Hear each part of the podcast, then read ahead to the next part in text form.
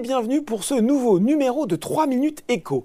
Et si votre banque proposait des services ou des produits qui vont bien au-delà de la carte bancaire ou du prêt immobilier des places de cinéma, des réservations de voyage. Alors cette tendance, c'est pas de la science-fiction, c'est déjà euh, la réalité et ce phénomène, il porte un nom Beyond Banking et pour en parler avec nous aujourd'hui, Geoffrey Lalou, consultant Square. Bonjour Geoffrey. Bonjour.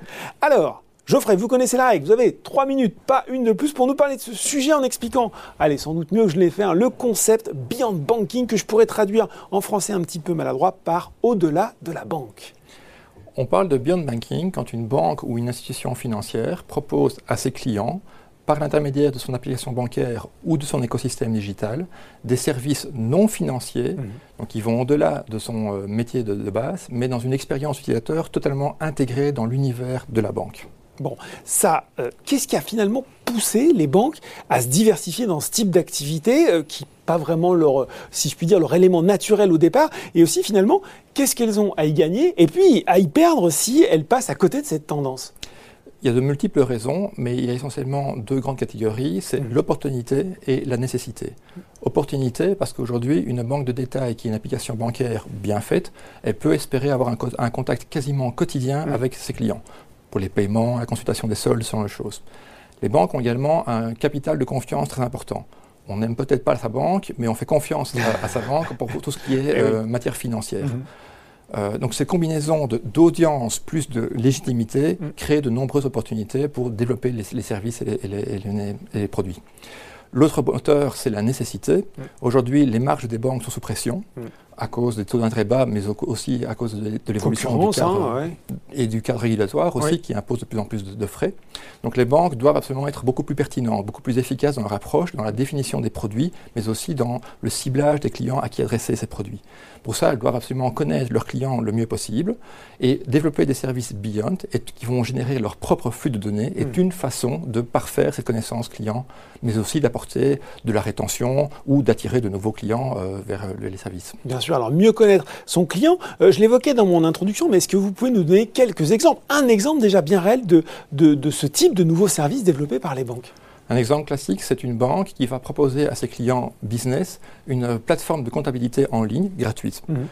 C'est un avantage évident pour le client et pour la banque. Cela permet d'analyser en temps réel la santé financière de la société ou de l'indépendant et donc de pouvoir euh, cibler de façon très précise le client qui serait mûr pour un produit d'investissement ou un crédit par exemple. Bon, alors quand j'écoute cet exemple, euh, ce qu'on évoquait peut-être auparavant, je me dis, est-ce que les banques ont, l'intérêt, la légitimité pour se lancer dans toutes sortes de services additionnels finalement, ou est-ce qu'il y a une vraie cohérence, un peu à l'image de ce service de comptabilité dont vous parlez, à conserver pour, euh, pour, rester cohérent justement, oui, dans cette diversification?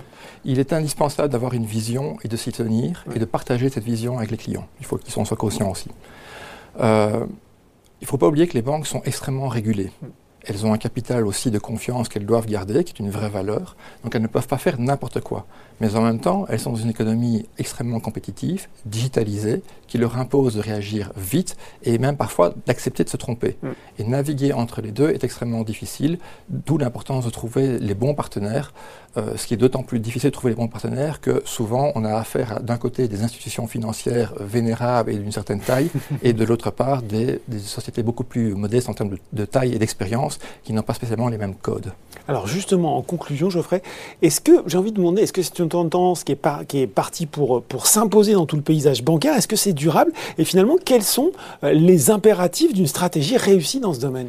C'est une tendance qui va s'imposer aux deux extrémités du spectre bancaire. D'une part, les néobanques qui doivent se créer une base de clientèle et qui doivent se faire connaître et se distinguer des autres mhm. avec les services Beyond. Et d'autre part, les meilleures banques de détail classiques qui ont aussi besoin de sécuriser leurs besoins, mais qui, elles, ont les moyens de se lancer dans des stratégies digitales ambitieuses. Et les éléments pour réussir, c'est apporter de la valeur ajoutée au client. Ça, c'est indispensable, sinon il n'y a pas d'adoption de la part du client. Mhm. Euh, trouver les bons partenaires, je l'ai dit, mais également être cohérent par rapport à sa vision et avoir une certaine agilité dans sa façon de réagir. Bon ben voilà, on connaît maintenant les recettes et puis grâce à vous, euh, Geoffrey, on ne sera pas surpris si demain notre banque nous propose eh bien justement autre chose que des produits et des services bancaires. Merci beaucoup. Merci à vous. 3 minutes éco, c'est fini pour aujourd'hui. On se retrouve très bientôt pour un nouveau numéro.